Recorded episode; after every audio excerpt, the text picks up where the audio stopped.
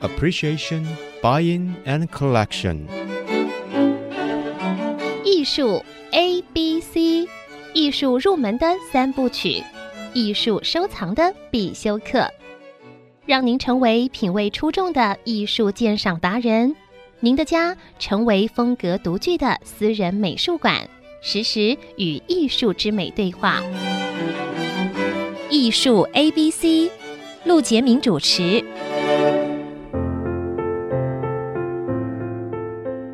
这里是 IC 之音足客广播 FM 九七点五，你所收听的节目是艺术 ABC，我是陆杰明。上周末呢，我去看了一个展览，觉得还不错，因为整个市场现在是一个受到潮艺术的冲击啊，很多年轻的艺术家的展览不断的在这个画廊里发生。但是多年来啊，台湾老画家的展览在近几年好像比较少一点。但是在内湖的尊彩艺术中心办了一个郭雪湖的一个个展，场面很大，感觉实在是在这种时候可以办一个这么多作品的郭雪湖的大展，实在不太容易。所以呢，今天特别为各位请到贵宾，就是尊彩艺术中心的负责人陈金莹女士。金莹，欢迎欢迎来到节目。各位听众，大家好，我是尊彩艺术中心的总经理陈金莹。事实上，郭雪湖我们都知道郭雪芙是吧？都不知道郭雪 湖啊，这个雪地的雪，湖泊的湖啊是的。郭雪湖可是我们台湾鼎鼎大名的老画家。我马上有一个印象，就是台展三少年，是的，对吧？对这个林奕山、陈静、郭雪湖，大家是这样讲的，对不对对？这也是最早的时候成所以名的。所以大家基本上在艺术圈子里都知道他这个郭雪湖啊。那么，但是老画家其实要办一个大型的展览很不容易，是因为他大部分的作品可能都在收藏家家里，有的时候很难展，对不对？有一些老艺术家嗯是这样子的，的您，说的是有这个情况。嗯但是有的时候是家属好好的保存了他的一些作品，所以有的时候就可以办这种展览。那你是怎么样计划？你要不要讲一下？啊、好，呃，我想郭雪湖在台湾民众的印象里面，其实应该不会陌生，因为很多人从我们台湾台北市立美术馆一幅非常重要的国宝级的大作《南街英镇》，哎呀呃，这张迪化街的这是个中元节的盛况这张图，就知道呃，来知道了这个郭雪湖跟迪化街这么有名的一个关联性。那当然，在前两年的时候，公共电视一个大剧《紫色大道城》里对面的的这个主人翁，是的，呃，茶行少爷最好的朋友，一个鼎鼎大名的大画家是郭雪湖，也是让很多的民众就是非常的耳熟能详。是的，所以这次的展览其实之所以能够一开幕就引来这么多的关注，也跟我们台湾民众对郭雪湖相对于台湾这种很特殊的画风，独树一格属于台湾的这种风景画，其实是有深刻的一个印象的。没错，你讲南街音镇，大家太有印象了。包括前一阵子我去这个大道城那边逛街的迪化街，是是，还有一面墙还贴了他的那件作品呢，对，还有做了很多文创商品啊。是的，是的，南街一镇，南街音镇很有意思，满满的迪化街的盛况。但是里面有一个小趣味，就是其实迪化街只有两层楼，哎但是他为了画面的需要，他加了一层楼，有这个说法吧？呃，是。是的，呃，这张图其实算是郭雪湖他少年的时候很年轻就成名的作品了。是那我们都知道说，这个台展三少年，当时郭雪湖他在第一届台展，也就一九二七年得奖的时候，他才二十岁而已，所以哇他当这么时早与同期的这个陈静以及林玉善三个人算是青年才俊。是那被称为所谓的台展三少年。那么之后，在他大概第三届、第四届的时候，对他就连续以几件非常重要的作品，然后去整个是整个风靡了整个台湾。那么这张南街英镇的这张迪化街，他表现的其实就是他自己的一个故乡，他出生的一个地方，因为他是出生在大道城。那么迪化街对他而言，其实就是很熟悉的一个成长环境。是的，所以以他这种在地人来画这个迪化街是再适合不过。那当然，以他当时的一个才华，那么他对迪化街的描述，除了写实、巨石的描绘以外，里里面还加入了非常多他自己有如比较戏剧一般的一个编排，嗯比如说他加高了整个商店建筑的一个高度，对让整个那个建筑显得比较雄伟一点。是的，那么又用了非常多密集式的招牌的方式，对，让整个迪化街全部的那些贸易文化，当时很是的繁荣的景象都能够集中在这个画面里面。其实现在很多，反而是现在很多的广告，尤其像香港的，还反而是到时候还常常出现像郭雪武当时的这种视觉效果。哎，没错，对不对？哎，你也可以想想起这个法国绘画名画里面画巴黎街景的时候，是也有这种效果。对对对，所以它，但是它的表现方式当然是东方，是台湾式的，嗯，是很有趣。这张展出的时候，有一年也在你们画廊呃曾经、对曾经展过，对，因为这张图的它的正式得奖作品是由台北市立美术馆来收藏。是的，可是因为胶彩画它是很严谨的一种创啊作，所以他们在创作之前的时候，都会先再画一张一比一的画稿。对，也就是画说稿，在最正式之前的时候，其实他已经有一张非常正式的画稿。没错那么这张画稿是呃由他的家属，也就郭雪基金会所收藏。那我们很荣幸在两年多以前的时候，在尊彩艺术中心的展览上，我们看有过展这张对有展啊手稿过这张大作，所以呃那时候的民众真的是趋之若鹜，大家都纷纷来跟这张作品原作来合照。好多人在里面找那个老招牌，呃，你知道吗是，的，是的。那有一 些老老店，你就到现在还看得到。对，那哦从里面的老店的招牌，你看得出当时的一个台湾的贸易的情况。哦没错，当然有很多东南亚的一些呃食品啊，或是卖对到东南亚去的很多的商店。其实，在这一次你尊彩的展览上哦，可以看到很多呃小型作品，其是实都是后面有建筑物，然后对前面有一些商贩，对，还有人物。对这个似乎是他走访台湾这个北部，他喜欢表现的一个题材。对，呃，这个跟艺术家他出生的环境有很大的啊关系，因为他就是在一个大稻城出生的。是的，那么那个地方其实是台湾最典型的一个都会性格。是那么郭雪湖他这一生，呃，在他全部的画里面，其实他最喜欢描绘的就是这些市井小民，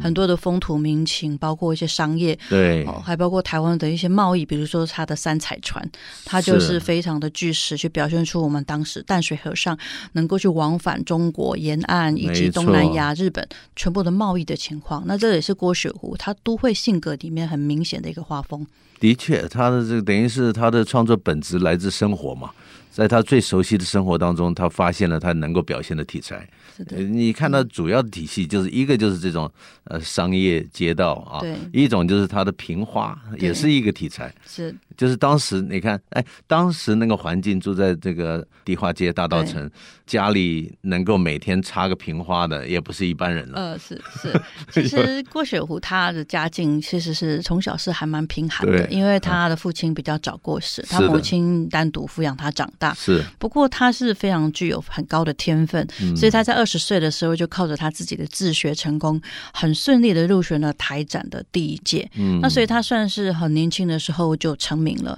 那当然，这也是加速了他后面之后，其实在整个社会地位的提升跟收入的增加，对，那当然，迪化街里面的整个环境也是培养他有具有非常好的视野，以及他有一些很美的一些呃视觉经验，让他的美感、艺术性都有具备一个很好的环境。而且他是年轻的时候积极参加这些呃画会，啊嗯还有是社团，对对你，你会发现好多的这个社对团的，时候，在比如说我们一九二七年台湾的总督府他们办的第一届的台展，这个奖金是丰厚、名声是很高的。哎，那在之后的连续十六年，郭雪武算是全勤奖。嗯哦，那前面几届嗯因为每一届的入选，所以他很快就得到了免审查的很高的一个荣耀，所以当然他是非常的有名，包括到后来有福展，是甚至在一九四五年之后的第一届的省展，也是由他跟杨三郎共同来申来向当时的国民政府来诉求的，所以他在台湾的艺术史上，其实应该算是有非常大的一个助力。那么这也是为什么台湾民众其实对他也还算是蛮蛮熟悉的，真的，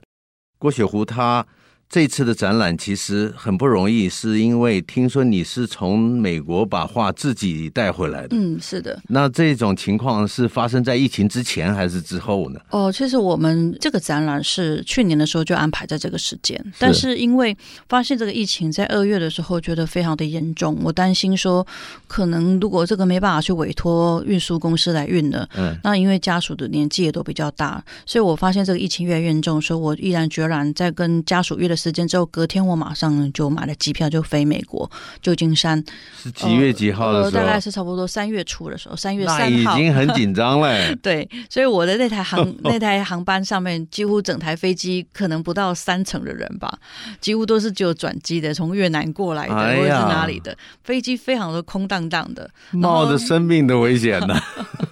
因为我担心整个海关可能会紧缩，或者是说可能会对啊有一些影响，包括运输也会有 delay 的问是题的。因是为那的时候我们自己也是有一批作品从德国 一哦直没有办法回来，所以我就感觉说，那这批东西都要从美国回来，可能会有困难。嗯所以我就亲自前往美国，然后搭乘飞机的时候，我自己把它全部的土装成很大的两个大硬壳箱子，自己是是托运回来。不简单，为了这个展览，嗯是，这个这是个的自己飞一趟， 把把作品带回来。所以才那能够让这个展览能够如期的举办。请问你是第一次去看郭雪湖家人吗？呃，是因为在过去，呃，郭雪湖的家属他们都是在回来台湾的时候，我们可以在台湾哦能够来碰面、第一来次谈碰事情。对，那么我这是第一次到美国他的故居，那当然也是因为国家他们非常呃热情的邀请我能够住在他们国家里面，哎呀，也让我在那个礼拜里面能够非感受常一下近距离的是去接触大师的生平。太好了，这个。到底郭雪湖的家是什么样子？而且我知道郭雪湖呃晚年其实是在美国创作的，对那么所以呃我们先休息一下，待会儿再回到艺术 ABC 听金莹告诉我们这个故事。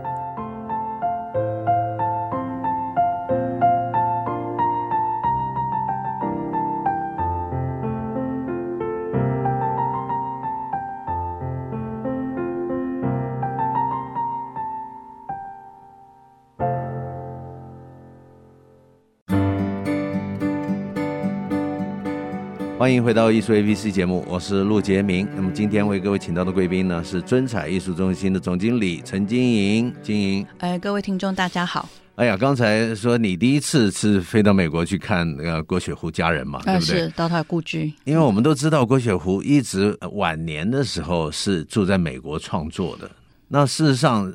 其实后来好像听你说，他其实离开台湾之后，就一直滞留在到日本几年之后，一直滞留在海外。嗯，对的这。是什么原因？要不要讲述一下？呃，这次当然很多人会询问我们说，为什么郭雪湖呢家一直属在美国对能够有这么多的作品在身边？啊，其实这有一个很大的因素，是因为其实他出走台湾非常的早。嗯，呃，其实郭雪湖他在台湾的日治时期，一直到二战后，哈、其实他在台湾的整个全部的观展或者艺术界都非常具有非常大的一个影响力跟一个的一个奉献。但是由于在二战后，我们光复后，因为一个正统国画之争以及所谓的省展评审之乱，哦，让郭雪湖他认为这个环境其实是非常的不友善。对于他的创作也颇多的一个限制，于是他在一九六四年的时候，他就出走前往日本去定居。那同时，他跟日本的整个艺术界其实有非常好、很密切的一个交流。那么，全家人也举家移民到日本去居住，所以他的孩子其实都是在日本受大学的教育。嗯但是，就是说，在他的孩子里面，其实都非常有成就。那当然最有名的是他的长子郭松芬先生。嗯他当年在就读美国伯克莱大学博士的时候，由于参加了一个海外留学生，就是支持保钓运动。那当然，那时候在这个这个历史大家都知道，在七零年代初期的时候，这群参加保钓的这些海外留学生，因为对台湾的政府有非常多的。呃，建言有关于民主或是更开放的建言，呃，在那时候被列为了黑名单。这个事件使得拖累了他全家人，无法再回到台湾。哦，这还所以还有那么一段，对，所以以郭雪湖他等于是一九六四年出走台湾之后，紧接着后来举家移民到美国之后，就有长达二十多年的时间，其实算是一直流落在海外，无法回国。嗯所以在郭雪湖他这么成名的一个艺术家，可是他在台湾的展览，你会看到这个资历从一九六四年之后，竟然有很大的一段空白，要到是的，一是的，一九八七年。对，一九八七，也就是台湾解严之后，那么郭雪湖他们家人才得以再从美国回来。可是这个时候，郭雪湖已经是八十岁的老哦先生嗯了，所以他有非常多的作品，其实台湾民众可能有很长时间没有经历过。然后再来是因为郭雪湖他常年在海外，对于自己的作品是非常珍惜的，所以每一张画其实都是画的非常的精细，非常用心，所以。他们的家属其实是非常珍贵的，保存他父亲这么多年来在海外所创作的作品。所以我们看到的一些台湾景象是在他的记忆中画出来的。呃，是有一部分是在呃，可能还没离开台湾之前画的。是的，是的。那有一部分是在一九八七年之后，没错。那么他有回来之后有在画，哦继续画，所以其实他中间有空了一段时间。那么这空白时间其实里面比较多的是属于欧美的风景，或者是是的他非常精细精致的这些静物平花的作品。了解了解。哎呀，其实郭雪湖的一个小儿子叫郭松年，是吧？对对，Sunny 对，很巧妙的，我竟然是在北京认识他的，是因为他也做一本那个像藏传佛教的一对个对杂志，对嗯，所以他一直在负责做那个工作。是我是因为那个他的那个工作的朋友认识他，对。所以还在那边见过面，跟他聊过他的父亲，嗯但是没有聊到你刚才说的这一段， 是是后来这是个。是，那事实上，他的夫人现在还还健在哦，一一百零五岁了，对不对呃，？是的，林阿琴女士对，这是个郭雪湖的夫人，对啊，对，这次展览呃，其实也很难得，因为我们为了去纪念郭雪湖她这生呃九十多年的一个创作生涯，对所以我们一同介绍了她的夫人林阿琴女士。是那么这个女艺术家，这个才女，呃，其实算是日治时期的时候算鼎鼎有名的二十四个才女之一。哎呀，因为他跟郭雪湖的认识，其实是由于她也是呃画家大道城对大道城的一个才女，同时还是出身非常富贵的家庭。是那么，因为她也是因为在台展第六届的时候得奖。所以她跟郭雪湖两人算是因为艺术而结缘的哈、嗯那透过他们的恩师香原古铜老师的一个介绍，了解，对，这两位非常有才华的夫妻，算是我们台湾艺术史上第一对同时双双入选台展的那呃很有才华的夫妻了。但是这个这个林阿琴，她在连续几届入选台展，甚至每一件作品都为我们现在台湾的呃美术馆所收藏。是可是，在那个时候的时的的年代，其实就像林阿琴或者像陈静这么有才华、受过高等教育的女性，还是必须走入家庭，为了自己的先生跟孩子而奉献了自己的艺术生涯。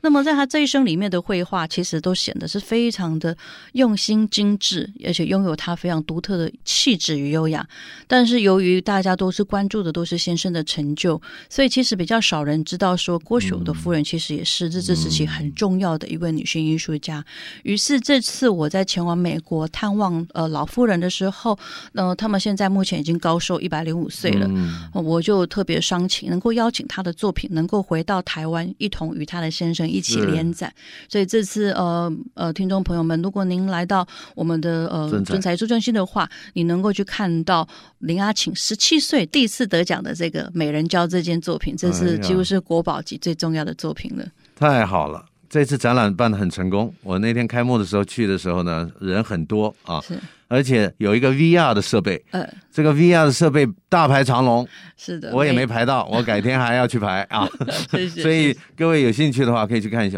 据说看了呃感受 VR 的朋友说，里面画的很棒哎，呃这，是非常专业的一个 VR。对，这件呃 VR 的作品是由郭守基金会他们与呃我们台湾非常知名的新媒体艺术家黄新建教授所黄啊共新同对建，那当然了对，共出于同专家对之手啊，是是对吧是。得过威尼斯这个大奖啊呃，。对对，对所以里面其实你可以看到是非常优美的呃迪化街的真真实的这些画像，对那么又加上了黄新建老师非常高超先进的技术，嗯所以几乎体验过 VR 的人都非常的称赞，而且我觉得非常哎的呀惊奇。太好了，呃，那这次既然是大展，听说有两场讲座，呃，是当然这个这次策展人吴超然博士很很很重要，这个整个题目就是他嗯想出来的，啊对不对对对对来自北方的凝视，是郭雪湖与他的南国世界，对，嗯、应该有吴老师的一场演讲座吧？对，呃，这次因为其实郭雪湖她所记录的这个时代，其实是对我们台湾艺术史其实有非常重要的一些话题，我们必须去再去探讨。对，所以吴超然教授他是长期其实非常研究我们台湾的水墨以及胶彩艺术史的。是的，所以在趁这次的展览里面，我们特别举办了两场的讲座，由吴超然教授以及呃几位艺术家的教授，像潘兴华教授，是在九月二十号的星期天下午三点，题目是“丹青风采：东方古典的原生与再生”。那主要是讲的是胶彩艺术的一些材质跟它的保存以及它的艺术。对那讲者是东海大学美术系教授及主任李珍慧。是的，对，那也非常欢迎各位听众，你们可以呃透过我们的尊彩艺术中心的粉丝专业来报名。太好了。很难得的。对因为台湾老画家郭雪湖，呃，你上次两年前展的时候，并不是他的一个对，个那时候呃展会是一个联展，是一个联展，所以他的个展很难得。这次又有这个吴超然老师，他能够深入的去探讨这个郭雪湖的绘画艺术世界啊。是是，那你好不容易飞了一趟这个旧金山湾区啊，见到了他的家人，见到了这个林林林阿琴对，这个老太太，你有没有感受到他们全家在当时等于郭雪湖原来的画室还在吗？对，霍雪舞他在一九七零年的时候移民美国，就已经选择了像目前住的这个旧金山的湾区望海是山庄。哎，这个房子很特殊，就是它就在脚尖那个地方，但很空旷，在一个小山坡上。可是望风出去，景很好，对，望出去的整个海景跟那个山，几乎就像淡水河的观音山，这是让我觉得非常惊奇。就是说，因为他知道说自己可能也很长久无法回故乡，那种很思念。的那种情绪，于是他选了一个地方，还颇像从淡水望啊到观音山的景。哦那么住在这里看夕一阳住就四十多年，从嗯是一九七零年代到现在二零二零年到现在为止，郭雪湖的家人，他的太太跟女儿都还是居住在这个地方。了解。那那看得到旧金山大桥吗？我是看不到， 哦，那个角度可能是角度，对对对因为你说对旧金山湾区嘛，对哦对对，那事实上，那个他的小儿子就是我认识的这个 Sunny 啊对嗯，Sunny 郭，他也照顾，当然是照顾妈妈了，呃对对姐姐都是由他照顾是了，的，对，因为他们这个家庭的整个家庭气氛非常的孝顺和睦。那由于老夫人非常的长寿，所以郭松年先生几乎跟他的姐姐们，其实都是住在附近，都是哦很细心的住在附近去照顾这个妈妈的一个健康，所以其实是把她照顾的蛮好的。那包括他的郭郭雪湖的长女，好、那个郭珍祥女士，嗯也是目前也是跟她的母亲居住在一起，但是因为年龄都非常的高了。是，所以郭松年其实他是非常孝顺的一个一个儿子，所以的确他几乎是在在他父亲在世的时候，以及他母亲，他都把他照顾的非常的好。没错。现在让我想起他，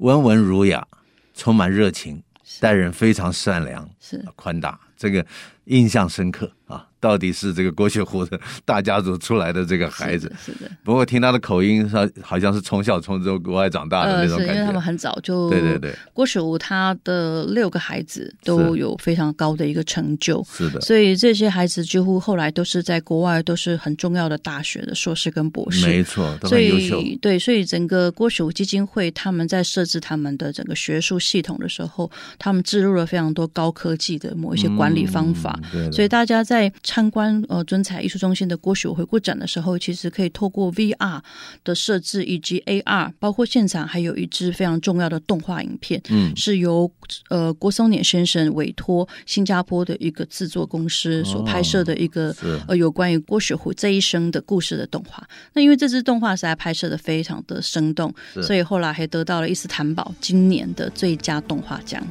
太好了，所以不要错过这个展览，这展览一直展到十月二十五号啊，，对，是的，不要错过这个机会。谢谢金英来到节目，谢谢谢谢陆老师，欢迎各位能够莅临来参观。谢谢大家，艺术 A B C，我们下周见。